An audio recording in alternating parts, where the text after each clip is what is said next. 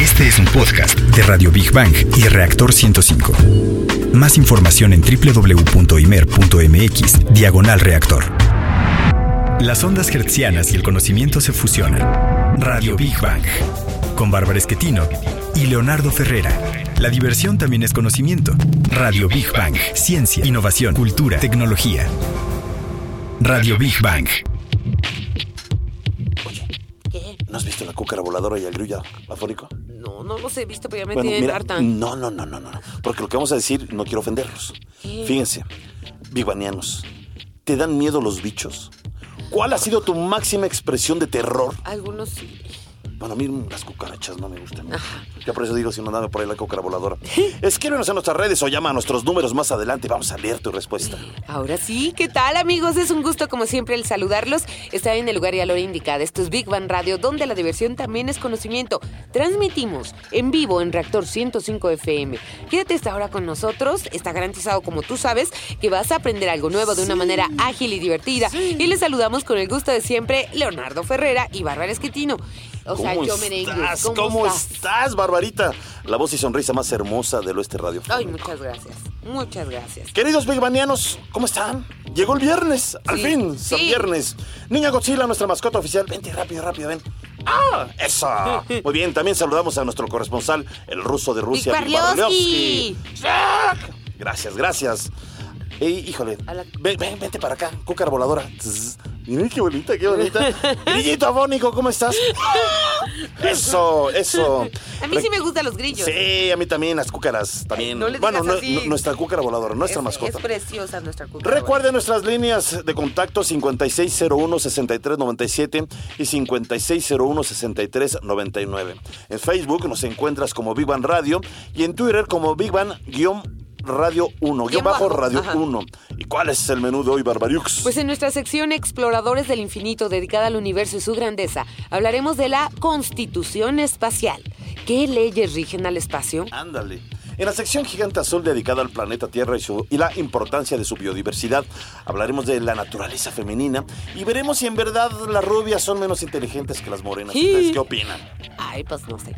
Ok, en nuestra sección Materia Gris, dedicada a los avances de los laboratorios y los principales proyectos tecnológicos, hablaremos de la ciencia del rock. Yeah. ¿Rebeldía o inteligencia? Inteligencia, inteligencia. Y un poquito de rebeldía también. Ok. En la sección Construyendo Puentes, dedicada a los grandes personajes de la historia y los logros del hombre por alcanzar sus sueños, te platicaremos de grandes personas en la historia que han muerto por veneno. Ándele. Y para cerrar, como siempre, bien y de buenas, en nuestra sección Divulgando Humor, donde lo más inverosímil, raro, curioso, también es ciencia, conocerás más acerca del terror a los bichos. Ándele. ¿Por qué desarrollamos esta fobia tan particular? Súbele a tu radio, vamos a nuestra primera sección. Exploradores del infinito. A ver, Big Banianos, ¿ustedes qué piensan? A ver, en un territorio que no es la Tierra y además que no es tierra de nadie, como el espacio exterior, ¿existirán leyes? Si dijeron que no, la mayoría de ustedes están incorrectos. El espacio exterior, su explotación y exploración se rigen por normas. Bueno, y estas están eh, reunidas en el llamado Derecho Espacial Internacional. En este no hay leyes específicas, pero sí se basa en una serie de normas generales establecidas por el Tratado Internacional de la ONU. En 1967 fue firmado en Naciones Unidas el Tratado sobre el Espacio Ultraterrestre. Órale. Hasta ahora hay 164 naciones adheridas a él. Este tratado se conforma por una serie de artículos que son la base del derecho espacial, el cual proviene del derecho internacional. Ay, pero qué extraño, ¿eh? imagínate, no hablar con seres de No, otros pero eso no, el derecho internacional no dice eso. Bueno, no sé, no sé. La ONU es la encargada de vigilar el cumplimiento de los eh, principios de las leyes espaciales a través de su Comité para el Uso Pacífico del Espacio Exterior. Vamos a escuchar más información en voz de Rogelio Castro. El Tratado sobre el Espacio Ultraterrestre, cuyo nombre correcto es Tratado sobre los principios que deben de regir las actividades de los estados en la exploración y utilización del espacio ultraterrestre, incluida la Luna y otros cuerpos celestes, contiene varios puntos. Las enmiendas clave de este tratado no solamente son reglas a seguir basadas en el derecho internacional aplicadas al espacio exterior, sino también abarcan a quienes están a bordo de naves y expediciones espaciales. Los artículos que lo componen vendrían a ser una especie de constitución del derecho espacial. Radio Big Bang. Algunas de las enmiendas más importantes son que la exploración y utilización del espacio debe ser en beneficio de todos los países de la Tierra. ¿Y tú crees que algunos lo van a cumplir? Pero Ay, bueno. Otra de ellas es que el espacio exterior, incluyendo la Luna y otros cuerpos celestes, no pueden ser apropiados por ningún país u organismo. Pues no hay fulanos que dicen que son Sí, los pero dueños ellos dicen no les pertenece. Sí, yo- es como que yo te dijera que soy dueña del sol, pero no me pertenece. ¿Eres dueña del sol? Bueno, pues tú te la crees. No, Barbarita. Ah, ya. Bueno, Que los países que se adhieren a ese tratado se comprometen, eso dice este tratado, a no colocar en órbita armas nucleares o de destrucción masiva que apunten hacia la Tierra. Perdón que me ría. Pero es O que sea, ya no. al rato quiero ver esos locos políticos que andan en el mundo Ajá. apuntando exactamente hacia la Tierra, Bueno. misiles y todo lo que te puedas imaginar. Pero bueno, Bueno, sí. ni tampoco pueden realizar ensayos ni ejercicios militares. Y otra que es muy importante es que los astronautas que viajen al espacio exterior o a la Luna o cuerpos celestes serán considerados enviados de la humanidad. Y además deberán compartir todo hallazgo con la comunidad internacional. Y para que nos platique más sobre esto, saludamos a nuestro querido amigo Toñito Yedías ¿cómo de la estás, Sociedad mi querido Astronómica de México. Toño? Hola, Muchas gracias por estar con nosotros. ¡Estás, Toñito! Oye, Bien, bien. Toño, a mí me pareció interesantísimo esto de la constitución espacial. O sea, eh, y creo que es muy válida las dudas que tiene Leo. Si a mí se me da la gana como superpotencia colocar en el espacio un arma de destrucción masiva para aplacarme a mis enemigos, ¿quién me lo va a impedir?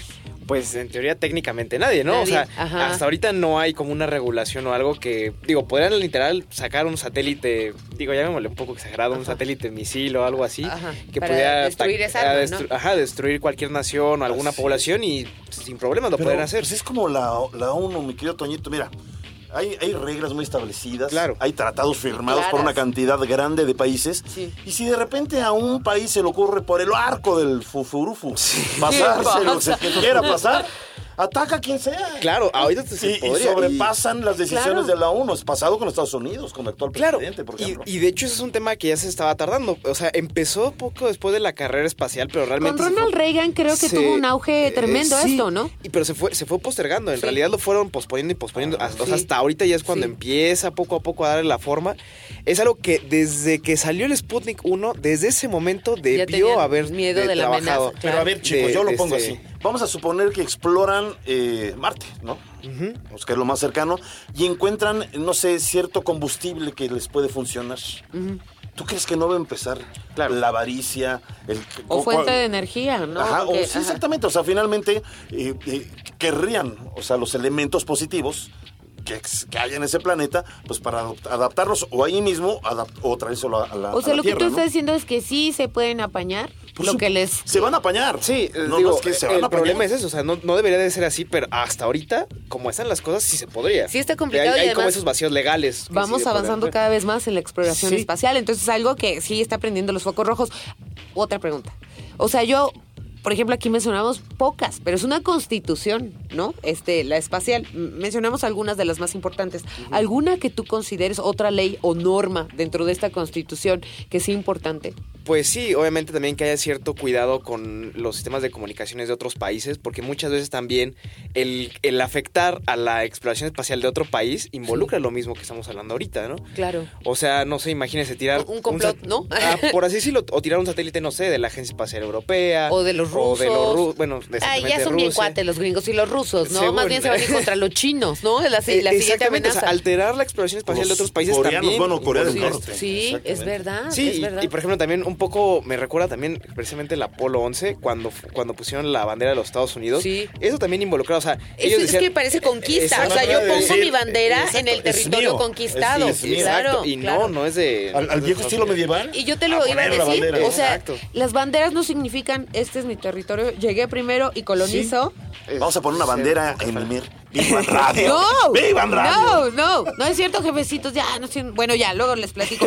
Pero, a ver, por ejemplo, y esto que acabas de decir, ¿no? De interrumpir la- el sistema de comunicación satelital También. puede ser vital para cualquier país. Claro. Derribar sistemas de defensa, que se caigan aviones, o sea, que se caiga todo. O sea, Sí, imagínate, o- o sea, oye, los hoy- destruyes con Claro, eso. hoy en día alterar las comunicaciones de alguna otra persona es... Ahora imagínense, problema. ¿Cuántas guerras hemos vivido en la historia de la humanidad? Por eh, posesión de tierras. Ahora va a haber un momento que cuando surja la tecnología para explorar otros países, perdón, otros planetas, otros planetas, pues va a haber una guerra interplanetaria. Claro. Oye, Y no es descabellado Y pensarlo, ¿eh? Y aparte muy interesante también, algo bueno que va a desglosar de todo esto es de que ya se pueden empezar a constituir estados dentro de otros planetas. colonias, ¿no? Lo que hemos visto en las Exactamente. películas Eso- de ciencia ficción. Ajá, ¿no? eso, eso sí tiene que, eso sí tiene que pasar eventualmente, ¿no? O sea, por ejemplo, la colonia de tal lugar, de no sé, Claro. de México, en Marte estaría padrísimo. Eh, tendría que tendría que darse, porque para que haya una constitución tiene que haber estados ya este social. Consigo. Uy, rápidamente, a ver si hablamos en otro programa, porque con Ronald Reagan se impulsó este proyecto de la Guerra de las Galaxias, no la película, sino que pelearan en el espacio para no afectar a la Tierra. A ver si hablamos en otro Sí, programa de eso. Ah, bueno. Muy bien. A ver, rapidísimo antes de irnos, me quedo Toñito la, la pregunta obligada. Ok. ¿Le temes a los bichos? ¿O hay algún bicho que te dé así como Eh, que ñañara? Pues no, no, se me hace muchos. que se le gustan los bichos. No, hay, hay uno que, por ejemplo, las cucarachas, sí. Digo, ¿Ah, te gusta? cualquiera. No, no, no. o sea, Ah, por caray. ejemplo, si tengo Es decir, una, oh, el primer hombre si que tengo, le gusta o sea, una si cucaracha. tengo una cucaracha, o sea, cerca de mí, pues sí como que trato de alejarla, ¿no? Eh, O si sea, la- ¿le salvas la vida o la aplastas? No, no, no la aplasto, nada más la. Ay, la mira, es cuate la cúcara voladora. De hecho, eso, pero cuando están muertas me gusta como verlas así de ¿por qué murieron, no? Velo, Oh, sí, qué yo sabía que hacía O sea, cuando están vivas, Tienes no, cara pero- como de, ay, bicho, el bicho. güey. Tiene patas y muchas sí. antenas. Bueno, pues muchas gracias, Toñito ustedes, Precioso de la. Sociedad Astronómica y terminamos la sección eh, Exploradores del Infinito con Big Bang al momento. Y bueno, si ustedes Big Banianos desean leer completo el reglamento base para el espacio exterior o esta constitución espacial, Bueno, pues pueden acceder al sitio del Comité para el Uso Pacífico del Espacio Exterior dependiente de la ONU. Y vamos a nuestra siguiente sección. Gigante azul. Bueno, ¿se han dado cuenta que a los seres humanos nos encanta hacer comparaciones? Y estoy viendo a alguien que le encanta. Bueno, porque siempre dice, ¿y quién ganaría si pelea con esto? Y si fuera a cantar yo junto a no sé quién, ¿a quién irías a ver? Bueno, este tipo de cosas me choca, ¿verdad? Broma Y es- local, siempre me ando Sí, ¿verdad? y esto nos parece que con el afán de encontrar la superioridad de alguna u otra manera. Por ejemplo, les voy a dar un ejemplo más concreto. ¿Quién es más veloz? ¿Un halcón o un águila? ¿Quién es más inteligente? ¿Un delfín o un mono? Eh, y sobrarían más ejemplos del estilo, ¿no, mi querido Leo? Así es, pero mira, si se trata de comparaciones, nuestra especie no se salva. Y para ese tema son expertas las mujeres. Sí, es cierto. Ándele, ándele. Sí. Siempre se ha dicho que las chicas rubias, ojo, solo las chicas, No los hombres. ajá, Ajá. son más divertidas, pero más tontas. Ah, bueno, tal vez sea el único consuelo de las morenas. Yo también pienso eso, fíjate que, eh, y siempre lo pensé, ya que como tú bien dices, eh, Leo, la mayor cantidad de mujeres en el mundo tiene cabello oscuro. Pero fíjate que el 2016 fue un buen año para las güeras. Ándale. Cabe destacar, para que les digamos güeras de Adebis, que solo un 2% de la población mundial es real y auténticamente rubia. O sea, las demás son güera a güero. Bueno, pues solamente se podría, se podría checar Güera, de alguna güera. manera, ¿verdad? Pero no les voy a dar ideas. Y bueno, eh, así que antes de decirle a alguien güera, rubia, eh, blonda, pues hay que checar que no sea producto del peróxido, ¿no cree? Porque además, platícanos, ¿por qué fue un buen año? Fue un buen año por un artículo publicado por Joy Zagorsky, Ajá. economista de la Universidad de Ohio, en donde confirma estadísticamente con las pruebas en la mano, Ajá. según él, la falsedad de que las rubias sean tontas y literalmente afirma que las mujeres rubias serían literalmente las más inteligentes del mundo. Eso dice. Bueno. Vamos a escuchar la siguiente información. Rastreando el estereotipo de la rubia tonta, la primera mujer rubia a la que se etiquetó de esa forma en la historia moderna fue Catherine Gerard Duté, quien en el siglo XVIII era el equivalente a Kim Kardashian. Catherine, al participar en una obra muy taquillera de la época, fue ridiculizada y exhibida como una tonta. También se encuentran dentro del arquetipo cuatro rubias protagonistas de un espectáculo de vodevil en Nueva York que con sus actuaciones popularizaron el término de rubias tontas. Pero sin lugar a dudas, Marilyn Monroe y Hollywood dieron alcance mundial a este estereotipo con Los caballeros las prefieren rubias. Radio Big Bang. Volviendo a Jay Sarkovsky y su estudio de las rubias, pues este señor determinó que el valor promedio de inteligencia en las rubias es de 103.2, de las castañas de 102.7, de las pelirrojas 101.2 y de las de cabello negro 100.5. Y además agregó que las mujeres verdaderamente rubias son las más inteligentes de la faz de la Tierra. O sea, pues que nos pasó a molar a las morenas, ¿verdad? Bueno, en lo Oh. personal, creo que su intención es quitar esta etiqueta a las rubias para que no las estigmaticen, ya que son víctimas de prejuicios absurdos, como que son manipuladoras, promiscuas, poco inteligentes, poco dependientes y poco capaces. O Mira- sea, se las pasaron a molar, ¿verdad? En general. Bueno, a ver, a ver, a ver. Algunos psicólogos consideran que cuando las personas muestran algún rasgo diferente es y poco común en la Sí. población, esto ocasiona socialmente actitudes estigmatizantes, como la que acaba de mencionar Las Barbarita. que acabo, ¿no? Las- Exactamente, entre ellas la promiscuidad, pero esa la, no hay Eh, problema. ellos la perdonan. Ah, la perdonamos, la perdonamos. Pero para que nos platique más del tema, saludamos a Luis Javier Plata de la revista ¿Cómo ves? de la UNAM. ¿Cómo estás, mi querido Luis Javier Plata? ¿Es verdad que las güeras son más inteligentes que las morenas? ¿Por qué Ah, o qué? Sí, pues eh, fíjate que el mito pues era durante mucho tiempo e incluso siglos desde 1775 o algo así que lo rastreó un escritor de nombre Carlos Salazar, pues es. eh, sí, eh, las rubias tienen esta cuestión que dicen, ah, es que son, eh, o decían, eh, todavía, ¿no? Que más tontas y que, eh, pero pues no. Eh, y luego un investigador eh, hace algunos meses, hace, eh, pues se puso a determinar, a hacer pruebas con respecto de eso, que pues, eh, obviamente es un mito, pero curiosamente surgió el mito contrario, que ahora no solo no eran las más tontas, sino que eran las más inteligentes. Ah, caray.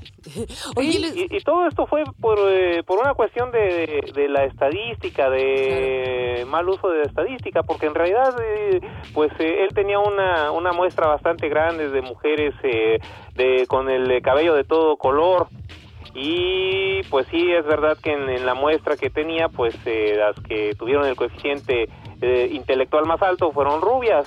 Pero cuando aplicas la estadística adecuada, pues resulta que no hay diferencia notable entre que sean rubias, morenas, pelirrojas. Entonces, eh, pues no. Pero el problema es que en muchos eh, lugares se publicó lo contrario, como que, ah, no, las rubias resultaron ser las más inteligentes. Y no, en realidad no, no hay nada. Qué bueno que lo aclaras porque Barbarita ya estaba corriendo por superóxido, ¿eh? Ah.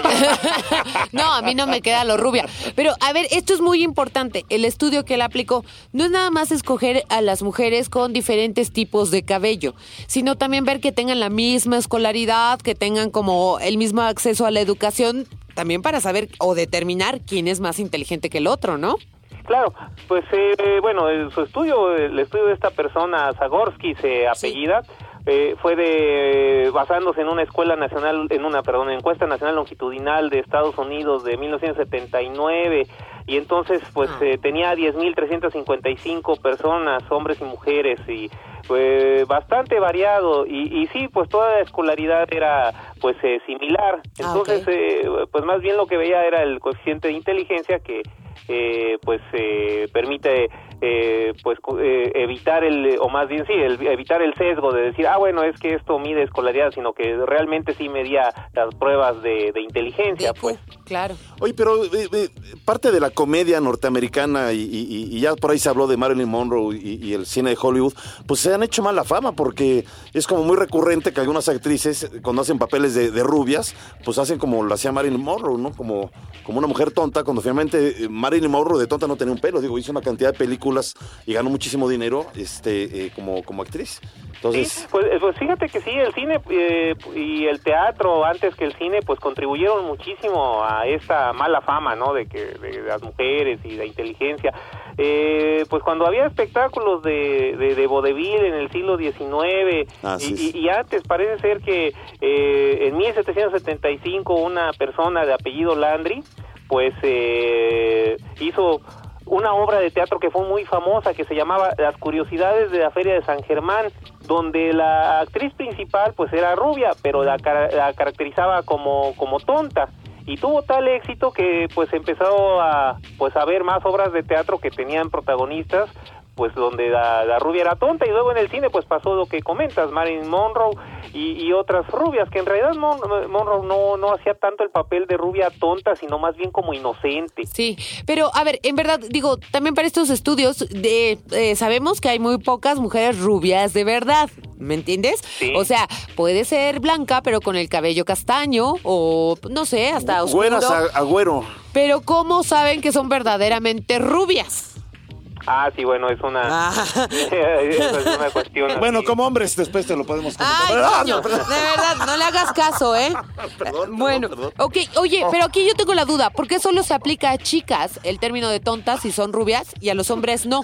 Sí, yo creo que ahí eh, hay bastante de, de sexismo, ¿no? Porque pues, efectivamente, ¿no? Pues digo que tiene que ver, pues eh, sí, me parece que más bien es una cuestión incluso discriminatoria. Sí. Sí, estoy de sí. acuerdo. Y yo creo que la inteligencia finalmente pues no lo puede determinar el color de un cabello, Exacto. sino finalmente pues eh, el, el- el grado de educación, eh, las, las neuronas finalmente, Sí, las sí. células del cerebro. Cómo en entrenes fin. a tu cerebro, etcétera, etcétera. Así es, pues mi querido Luis Javier Plata de la revista ¿Cómo ves? Agradecemos mucho, mucho eh, tu participación con nosotros en Vivan Radio. Te mandamos un abrazo muy, muy grande.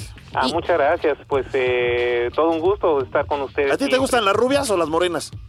Uy, bueno, pues yo estoy casado con una morena, entonces... Venga, Ay, Juan, muy bien. A mí me gustan mucho los artículos de, de Javier Plata, Luz Javier Plata, por favor, léanlos. En la revista Como ves, casi siempre hay uno. Muchas gracias, un abrazote. Gracias, sí, Gracias. igualmente, hasta luego. Hasta luego. Agradecemos a Luz Javier Plata de la revista Como ves. Recuerden que ahí estamos saliendo, ya le van a poner a la nueva revista del mes eh, nuestro nuevo horario que es a las 3 de la tarde. Y bueno, vamos a terminar la sección Gigante Azul con Big Van al momento.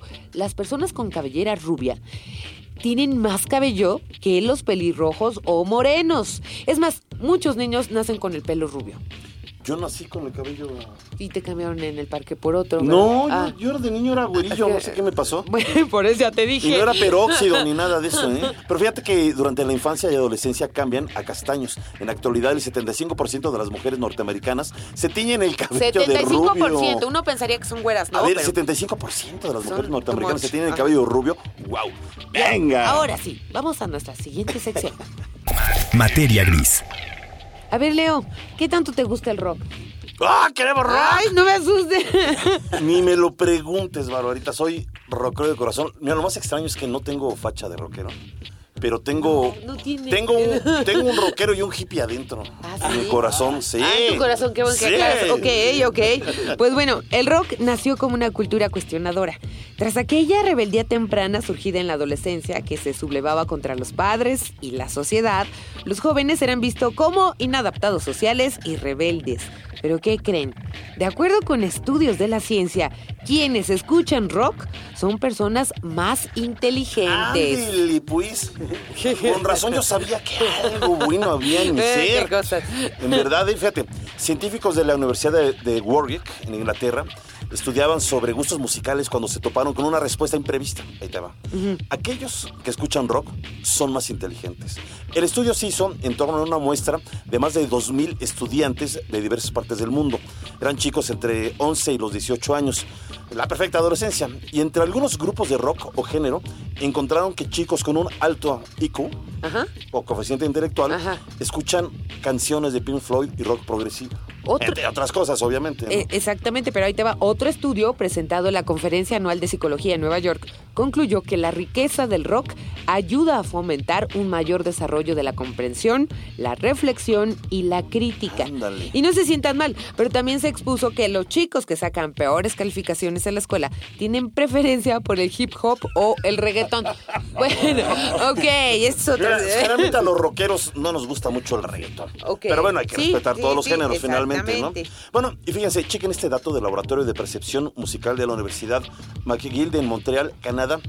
El placer musical es generado por los mismos mecanismos cerebrales que generan la sensación de satisfacción relacionada con el sexo, las drogas y la comida.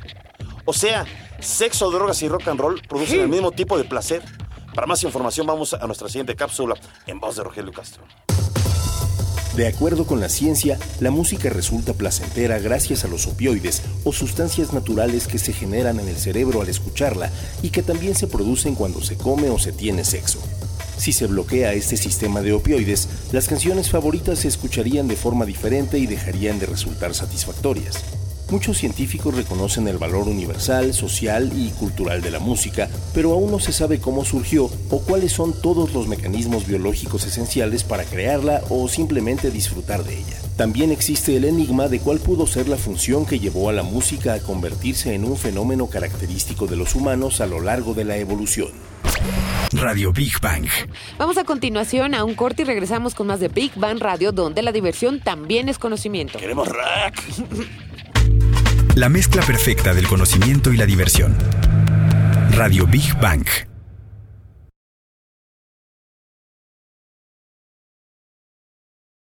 Adicción al conocimiento y a la diversión. Radio Big Bang. Gracias por seguir con nosotros en Big Bang Radio, donde la diversión también es conocimiento. A ver, ¿y para qué sirve la música? Uy, para muchas cosas.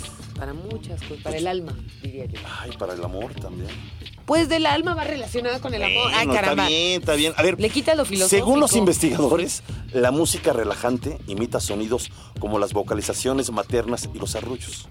De la misma manera, la música como la danza o la marcha fomentan sentimientos de conexión social, Oh, confianza bueno. interpersonal y vinculación. Ajá. Muchas actividades humanas y animales son rítmicas. Caminar, hablar, aplaudir, bailar, mecer a un bebé o la actividad sexual. Ah, mira tú. Y las actividades rítmicas realizadas por grupos de personas tienden a ser sincrónicas, reflejando una coordinación social. Ahí la importancia de la música. O sea que ya saben, chicos, sexos, sexos, no, sexo y rock and roll. Bueno, es de sexo y rock and roll. Ah, ya, es la neta del planeta. Bueno, según la ciencia, ¿verdad? Y están con nosotros y estamos muy contentos porque son amigos eh, fundadores eh, de, de- de este programa y además amigos muy queridos del alma, Armando Vázquez y Jaime Pérez, de Los OVNIs. Grupo de rock and roll original y vigente desde los 60, no cualquiera lo logra, ¿eh? Y nos vienen a traer su nuevo disco. Pero primero díganos, ¿el rock es tan benéfico, por lo menos para ustedes, como dice la ciencia? No, Digo, por el sexo sí, no sé, pero No, pues no ya. se hagan de la boca chiquita, muchachos. Ya, que- ya que estamos oyendo, pues sí, fíjate que nuestra, nuestra vida rock and rollera ha tenido mucho que ver con eso.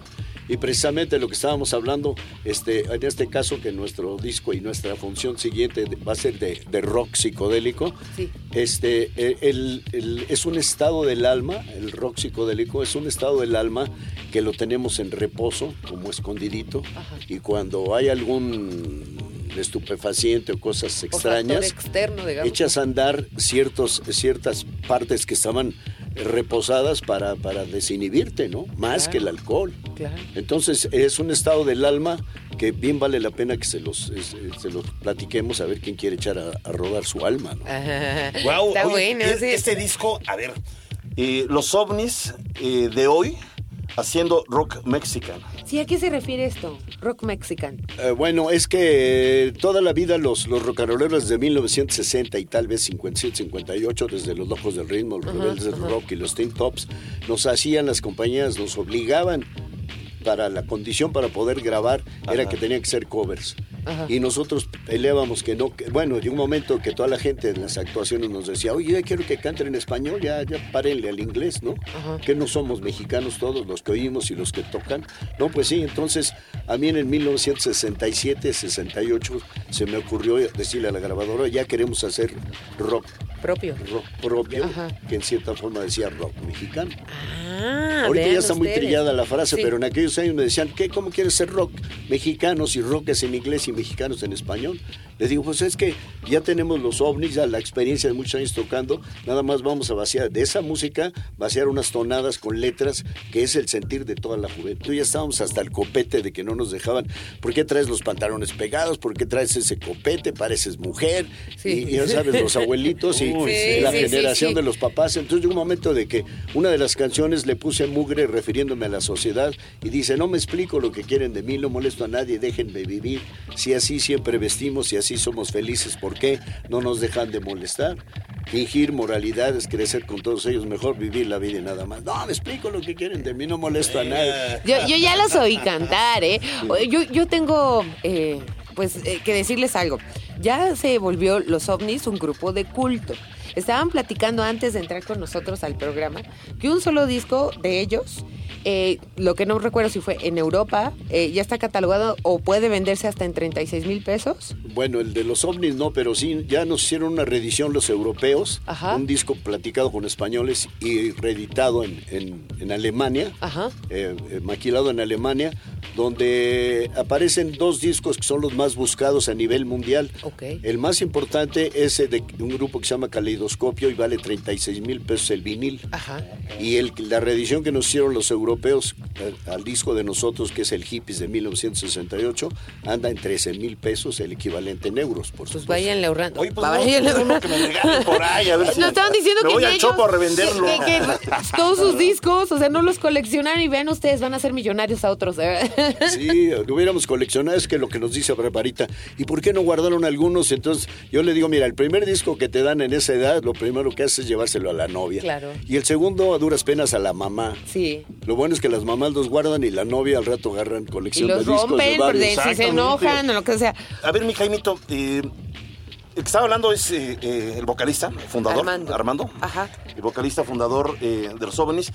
Y, y siempre mi querido amigo Jaime, que en verdad los dos los, aprecio, somos unos amigos, los quiero mucho. Gracias. Este, el, el rockero es, es como un adolescente eterno. O sea, es decir, siempre los veo tan contentos, los veo tan joviales, alegres, tan joviales, que hasta yo quisiera que me dieran Sí, el sí. don de la juventud. Mi cocol. Mi cocol.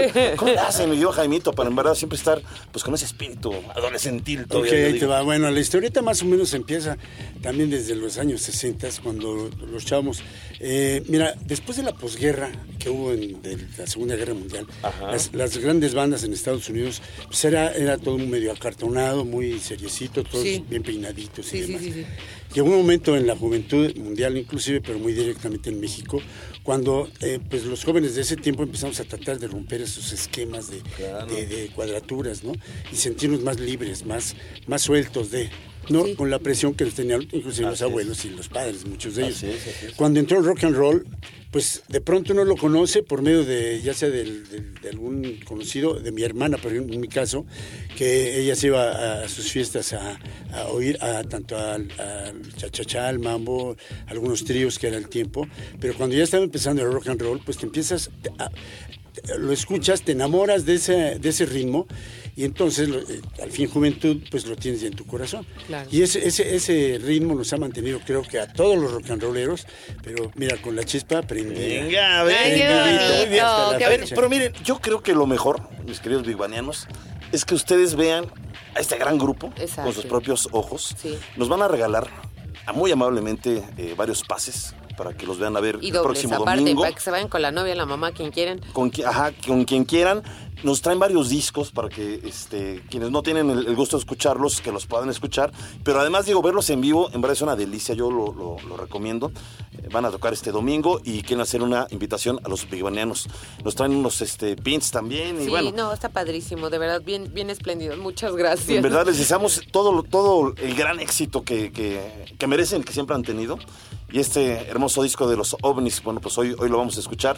Los ovnis de hoy, haciendo rock mexican desde 1968. Andy. Ah, qué bonito. Y pues muchas gracias. ¿Cuándo se presentan rápidamente? Nos presentamos el domingo 11 en el en, en Insurgente Sur, 1288, esquina Félix Cuevas, en Ajá. el casino. Casino Live. El casino, Sí, ya sé. ese casino. El- sí. Sí, ese- y además que tienen bueno, una ese casino super live. salón, ya lo arreglaron este- super padre. Digo, no es que me han contado, no es que yo vaya ahí, pero ya este, muy la padre. entrada, la entrada es gratis y vamos a hacer una presen- presentación de nuestra música del- de, precisamente del primer disco de rock ácido psicodélico original en español en México y toda Latinoamérica, que se hizo en 1968 por parte de nosotros. Lo vamos a presentar en vivo. Ah, la entrada es gratis. Este pueden llevar al compadre, a la prima, a la suegra, a la hermana, a las tías, a toda la banda, porque como la entrada es gratis, queremos llenar el lugar. Muy bien, Y queremos ya las redes sociales nos pusieron ahí que somos los reyes de la psicodelia, pues queremos enseñarles un poquito de, de la psicodelia o un muchito. Venga. Porque a lo mejor muchos ya saben más que nosotros de la psicodelia. Con dos grupos invitados también. Ah, Así es, muy pues bien, Vale pues la pena, vale la pena. Un abrazo muy grande, muchas felicidades, en verdad. Y, y a mí me, me honra, en verdad, que estén aquí con Sí. nosotros en Viva Radio. Sí. Y este y pues que viva el rock and roll, que nunca muera el rock and roll. Por Sí. supuesto, mi que nunca muera tu servidor Armando Vázquez, bien agradecido con Barbarita Ah, y con lindo. Leo. Muchas gracias. Gracias, por su gracias. hospitalidad y pues eh, los- no, aquí nos sentimos como en nuestra casa. Ah, es su casa, muy bien, Un pues muchas muchas gracias. gracias. ¿eh? Gracias. Bueno, pues vamos a, A concluir nuestra sección Materia Gris. con Big Bang al momento. El neurocientífico Jack Lewis asegura que los tiburones sienten cierto agrado hacia el género rock, particularmente por canciones de ACDC. los cuales los hacen menos agresivos. Y bueno, un grupo de investigadores de la Sociedad de Bienestar Animal de Escocia hizo un experimento musical con perros de diferentes razas y encontraron una predilección de los canes a la música reggae y rock pop. Pues vamos rapidísimo a nuestra siguiente sección. Construyendo puentes. A ver, es conocido que a través de la historia hemos hecho uso de ciertas sustancias, de ciertas plantas para maestro, elevar Ya que nuestra conciencia Sí, mira, y lo- y o como ustedes de la les guste llamar, exactamente. Y qué mejor ejemplo que los hongos. Bueno, yo no, no le echo a los hongos, pero bueno, me gusta comérmelos. Pero otro hecho histórico es que también estas sustancias se han utilizado por los efectos ponzoñosos y letales causados a los hombres. Ay, sí es cierto. Y hoy en Construyendo Puentes hablaremos de grandes personajes que han perecido muy probablemente envenenados. Y cabe recalcar que las víctimas del veneno fueron grandes personajes de la época en que vivían, ya que aunque ustedes eh, pues no lo crean, fue hasta el siglo XIX cuando la ciencia pudo determinar que dichos personajes no murieron por causas naturales. Hasta, digamos, el siglo antes mencionado, el XIX, se llamó al veneno como el arma cobarde. Órale. Y comenzamos nuestra lista con Sócrates, uno de los más grandes filósofos griegos de la historia. ajá. Sí. Quien hizo aún más famoso en el año de 399 a.C. por haber sido obligado a beber cicuta, una sustancia muy venenosa. Pero ¿por qué lo obligaron a beberla? Porque se le acusaba más bien de corromper a la juventud y de inducirla al culto de nuevas deidades. Ándele. Y bueno, otro en la lista es el emperador romano Claudio. Se cree también que fue envenenado, aprovechando su debilidad por las setas. Ah, mira, como a ti, le gustaban pues, los hongos, ¿no? Pero en comida. y que se las comerlos. cambian por hongos venenosos. Hoy nunca me voy a dar No, Barbarita, misma suerte que corrió Carlos VI, quien también murió en 1740, el 20 de octubre, envenenado por hongos. Órale. A él, al igual que Claudio, le gustaban mucho las setas en la comida y después de comer un plato de estas, pues moriría 10 días después, lo cual indica claramente un envenenamiento por amanita faloides. ¿Y qué es esto? Pues les invitamos a escuchar nuestra siguiente cápsula. La amanita faloides es la seta que más muertes ha causado a nivel mundial, ya que produce una intoxicación de largo periodo, por lo cual no aparecen los primeros síntomas hasta pasadas 6 o incluso 12 horas, lo cual provoca daño en órganos vitales tales como el hígado o el riñón. Se le conoce popularmente como la cicuta y se confunde fácilmente con champiñones. Actualmente hay tratamientos muy eficaces para actuar en contra de su veneno, pero hasta hace poco tiempo un solo ejemplar podía matar a un adulto a corto plazo. Radio Big Bang. Oigan, chicos, en verdad, si se pelean con la novia y la novia les quiere regalar una quesadilla de hongos, ¡no la acepten! Bueno. ¡No la acepten! Y sin queso, ok, O ya. si se encuentran a la exnovia, a la expareja, les dicen, eh, eh, una quesadita de hongos. O setas con algo, una sopita de hongos, Ustedes nada, digan, nada. No Nel, quiero nada de ti, Nel. mujer pérfida. Ok, ya. Bueno, seguimos con esta lista de envenenados. El Papa Alejandro VI, cuyo nombre original fue Rodrigo de Borgia. Si alguien ha podido ver esa serie, Sí. verá qué, qué tipo tan desgraciado, ¿eh? Bueno. Tenía una terrible reputación ya que le gustaba envenenar a la gente. La historia cuenta que por error bebió su propio veneno, ándele, el cual se encontraba en una copa destinado al cardenal Adriano de Corneto. Fíjate nada más. Y este está terrible. El 22 de noviembre de 1791, después de su última presentación, Mozart, que contaba con 35 años de edad, cayó enfermo. El envenenamiento fue una de las teorías más fuertes de lo que lo pudo haber matado en la plenitud de su carrera. El principal sospechoso era su rival Antonio Salieri, celoso del talento de Mozart. ¿Y qué les parece? Sí, saludamos, que está contentísima con el tema, a Cecilia Kuhn, escritora, periodista y amiga de Big Bang. ¿Cómo estás, Cecilia? ¿Te gustó el tema? Me gusta mucho, tengo tanto que decir. Sí. Por ejemplo, lo de Salieri, si fue cierto, ¿qué tal con el karma? Ajá. Se murió por una espina que se le clavó en la, Ve, co- en la comida. ve, ve. Aunque eso es un chisme, no sabe. un músico. Sí. Sí, le tenía unos celos brutales a Mozart. claro. Sí. Pero la envidia, pero mira, vamos a La hablar de veneno. la envidia sí mata, ¿verdad? La envidia Claro, sí mata y enverdece, ¿no? Sí. A veces. Sí, sí, sí, sí. Mira, sobre el veneno, dijo Paracelso, nada existe que no sea venenoso. El veneno está en todo lo que nos rodea. Lo único necesario para que sea mortal es descubrir la dosis adecuada. Ay. Y además, como qué dice la literatura de los venenos, Leo, dice todo de la vida. A ver, ¿cómo? Empezamos con En la mano de los tiempos de cólera también. ¿Te Empezamos- acuerdas que abre el libro con Sí, eso? no, Del olor sí. a almendras. Exacto, Al olor a almendras dulces, pero Sí. fíjate cómo empieza el veneno en la literatura. La literatura es ponzoñosa. Claro. Empezamos con Blancanieves, Sí, ¿no? la manzana envenenada. La manzana claro. envenenada. Condenada Sí, bruja. Sí. Y luego seguimos con Peter Pan. Ay, pero no era tan mala. O sea, era una hada en comparación con lo que tenemos ahora, porque la dejó dormida, no la mató. Pero estaba celosa también, Sí, espejito, espejito. Pero pues no era tan maléfica ¿Quién es como... la más bonita? Tómele, pichón. Claro que no. Pues te vas a quedar ahí dormida. La Bella Durmiente también, ¿no? Es La bella, no, la bella durmiente se pica con Pero el como veneno del, del, del uso con H Exacto, de una aguja. Exacto, exacto. Que es y un queda- veneno. eh, Otra igual. Veneno, ya. Es Sí. Increíble. pues, luego se acuerdan, onda, serio. y ahí también se acuerdan, hay una escena de- del libro de Peter Pan, el original. Para empezar, Garfio tiene un anillo que, que tiene veneno. Sí, que lo abría, que quiere- claro, y nos encanta esto de las brujas que guardaban el ¿Y veneno en qué los tal? Hay anillos. una, hay una parte Sí, que de pronto le echan el veneno a Peter Pan en el vaso y solamente Campanita lo ve. sí, sí me acuerdo. Entonces, que lo quería jalar y Exacto. no, no, no, no, Y- sí. Y, para antes de que se lo tome Campanita, se toma el veneno Sí, a sí misma sí. y se muere la pobrecita. Sí, pobrecita. Antes de que. Peter Pan. Ahora, ¿no te encanta? El- el- la lectura psicológica es que gracias a eso Peter Pan ya pasó de ser niño adolescente porque se le murió la, la campanita. Pobre campanita. es Pero bueno. no, no, Se le no, murió Pero no, pero bueno, Esto vamos a hablar. sacrificio y la redención también tiene muchos de. No, es, de es que es tremendo también qué tanto tiene que ver el amor con el veneno, ¿no? Por Exacto. ejemplo, Claro. Madame Bovary. Sí, Madame Bovary, que es infiel y que sí tiene muchos problemas, y su marido, perdón, sí es un palurdo. sí. Este, eh, por de- la culpa la obliga a, a- a suicidarse con arsénico. Sí. En una de las escenas literarias más fantásticas escritas que yo haya leído en mi vida sobre un suicidio. Pero también tiene que ver con el amor. Sí. Y ahora resulta que también, a ver, ¿qué se les ocurre? ¿Qué drama de Shakespeare tiene o no tiene veneno? Casi todos, ¿no? Pues todos, el- bueno, yo me acuerdo de este, ay, se me, eh, la del hijo que está, se me fue el nombre, del hijo de que muere el padre. Hamlet. Hamlet. Hamlet.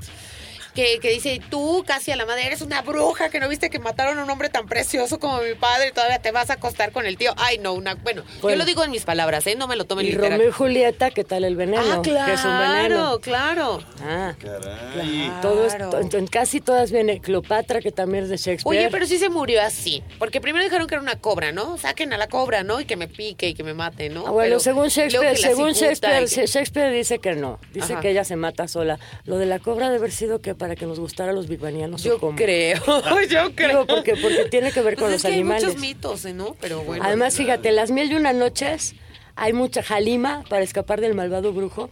Lo intenta envenenar. Claro que no lo consigue. El conde de Montecristo también tiene veneno.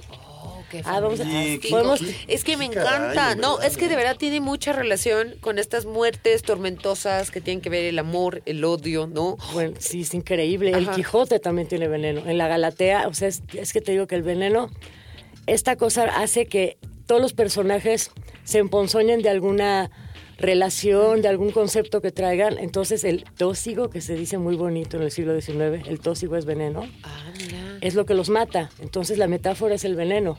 Claro. Entonces, imagínate. Pero- pero en Lady Macbeth época- y el veneno de las brujas.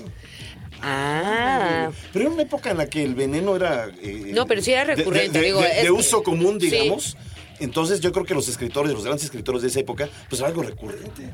Ya mataron al vecino, ya mataron al de enfrente, al de atrás. Porque además, porque además como toda buena cosa, cualquier cosa puede ser tóxico y cauterio, ¿no? Era o venenoso o te, o te curaba. Así es. Claro, lo que no te mata te hace más Exacto. fuerte, ¿no? A mí ahora les voy a decir, después entonces, conclusión, pueden leer toda la literatura, ok, pero vamos a hablar de un cuento específicamente, digo, no va a ser la recomendación porque yo me puedo seguir hablando de todo lo demás. Sí, claro. Que justamente se llama Los Venenos, Los que es de Julio Cortázar. Ah, qué bien. Entonces ya para que nos vengamos más para acá y nos salgamos de, la- de las mil y una noches. Ok. Sale, sale en, un en el libro de Todos los Fuegos el Fuego y es muy bonito porque empieza con una familia diciendo, ah, qué maravilla, que hoy van a traer la máquina para matar a todas las hormigas. Entonces imaginan que la máquina es una cosa espeluznante, pero que se van a morir las hormigas. Sí. Y llega la máquina Ajá. y le echan un veneno que empieza a echar humo por todo el jardín. Cómprenselo y léanselo. Ay, muy bueno. Ay, mi querida Cecilia, que me encantó. ya voy a me dormir encantó. espantado. Me encantó, me encantó. Y, y bueno, te damos las gracias. Te esperamos para el Gracias, próximo viernes, de aquí Sí, a comer, por favor, por favor. Y bueno, vamos a concluir la sección Construyendo Puentes, Leo. Así es. Bueno, Rasputín, el monje ruso, que había sido muy influyente en la corte del zar Nicolás II, fue envenenado pero al ver que el veneno no surtió efecto, le dispararon varias veces. Bueno, la ahogaron. y quién sabe qué Pues, sí, y digo, este, pues como dices, ¿no? Lo arrojaron a las aguas heladas porque pues ya nada más para rematarlo, ¿no? Y, y como dato curioso, esto va a sonar feísimo, pero es, es real, ¿eh? El pene, ¿no? De este personaje se exhibe en el Museo del Erotismo de San Petersburgo con mucho éxito y es la atracción principal. ¿Qué, qué cosa y por qué? Pues porque era de Rasputín. o sea, Por su tamaño y complexión. Fue, es que sí decían que era una cosa tremenda, ¿verdad? Bueno, ya, luego ya. Vamos a la siguiente. sección. Venga, pues. Divulgando humor. A ver, Barbarita, ¿te dan miedo los bichos? Ay, algunos- Bueno, yo he visto que le tienes mello, así mello, mello, a las palomillas y otros insectos volátiles. Si se me meten al oído es horrible. No, no, no, no, no, me da Bueno, a mí horror. me da una risa. Es que me o en el cabello sentir que no, no, no, no es así. Es cuando se me mete en el cabello o en el oído siento horrible, Leo. O sea, neta, no, o sea, no. La otra vez estaba con Barbarita y con una, un palito que empieza a hacerle en, el, en la oreja. Ay, ya qué simpático, ¿eh? ¡Ay! Tengo un bicho. Sentí que se me estaba metiendo un bicho al oído. Ay, Leo, ya, ¿eh? Me los vas a apagar. ¡Ay, ya se me pasó del Sí, yo dije, ya son varios. Y no veía los moscos ni nada. Y dije, qué horror. Bueno, ya. Pero, a ver, un estudio entre diversas etnias y culturas descubrió que el miedo a los bichos es más frecuente en los países occidentales. Pero es menor radicalmente en la mayoría de los países de Asia. Pues claro, les encantan los bichos. Sí. O con fuerte influencia asiática, ¿verdad? Bueno, ya que los bichos para ellos son parte de su alimentación. La mayoría de estudios también sostienen que los animales que nos repelen han estado asociados durante generaciones a enfermedades o infecciones. Como las ratas o las cucarachas. Ay, usted no, mi cúcara voladora, usted Sí. es consentida. Sí. ok, no sé, no se me ofenda. Eh. ¿Por qué no recuerdan elementos que nos desagradan, como la basura?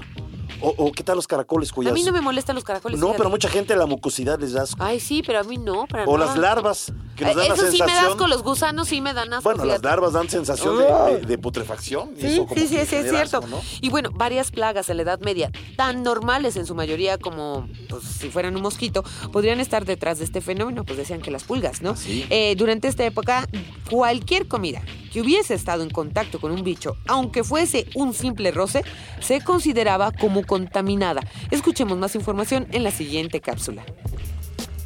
Resulta bastante normal el rechazo que sienten la mayoría de las personas hacia los insectos porque se trata de animales generalmente pequeños que saltan, vuelan o corren rápidamente apareciendo de repente en el lugar más insospechado. Además, su aspecto no es precisamente agradable. La forma alargada de las patas de muchos insectos es suficiente para provocar miedo o rechazo. De acuerdo con la ciencia, la mayoría de los bichos también están relacionados a imágenes de cataclismos, como lo han mostrado muchas películas de ciencia ficción, con gigantescos insectos que atacan o invaden a los seres humanos, generando mayor aversión a los bichos. Radio Big Bang. No, yo fíjate que sí he tenido como malas experiencias con las cúcaras. A ver. Una vez, ahí te va, estaba comiendo en un restaurante tipo argentino Ajá. y de repente ya estaba terminando y sentí que algo me cayó en la cabeza. Volteé y había varias cucarachas en el techo. ¡Ay! Una no, de ellas perdió el equilibrio, me cayó en la cabeza Ah. y rebotó de la cabeza al- al- al- a la mesa. Y yo fíjate que en lugar de reclamarle al, al Bueno, Te quedaste viendo, No, ¿qué no, no, no, me quedé traumado. Pedí mi cuenta y nunca regresé, pero lo hubiera reclamado. Pues claro, qué asco. En otra ocasión estaba comiéndome un caldo de gallina, Ajá. delicioso. Ya había comido varias veces en ese lugar y que veo algo patas. O sea, era una cucarachita bebé. Entonces me estaba comiendo Ah, una bueno, yo no es bebé. nada. Yo estaba transmitiendo en la otra estación, donde, este, ¿cómo se llama? Bueno, en la, bueno, no te voy a decir dónde. Y nos mandaron a un control remoto, porque estaban eh, unos eventos muy importantes de la Feria del Libro en el Palacio de Minería. Y nos fuimos a transmitir a las instalaciones, pero pues no había algo que comer rápido cerca. Entonces, pues dijeron, ¿qué quieren? Este, pues unas tortas de un lugar que venden chocolate que es muy famoso en el centro, ¿verdad? Ya ubicarán cuál usted. Bueno, entonces me traen mis tortas de hoja de mole. Bueno, yo la vi, vi muy brilloso el mole. Me estaba comiendo ya una cucaracha. ¡Oh! No es o sea, posible. por Dios, por Dios. A mí una vez se me tropó uno en la espalda, en Ah. Torreón, que son enormes y vuelan. Así.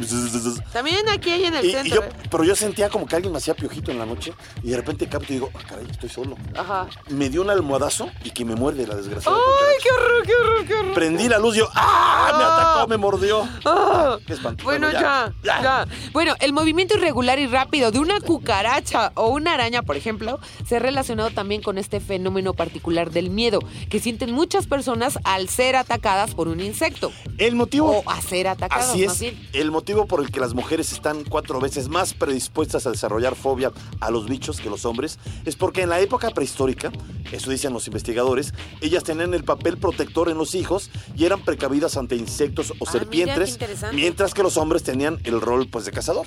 Bueno, investigaciones con bebés de distinto sexo han evidenciado que las niñas sentían terror ante la presencia de arañas, mientras que el sexo masculino mostraba indiferencia, fíjate, lo que muestra que el miedo a los insectos podría ser un factor genético que traemos desde nuestros antepasados. Ándele, pues. Pues ¿eh? con esto, con esto agradecemos, vamos a cerrar y esperemos que no tengan bichos en su casa. Si tienen, les deseamos la mejor de las suertes. Lo que más abunda en esta ciudad creo que son cucarachas. Y como barbarita, pues cómanselo en un molito. Ah, no. En bueno, un molito. tienen proteína, dicen son muy saludables. ¡Guácala! No.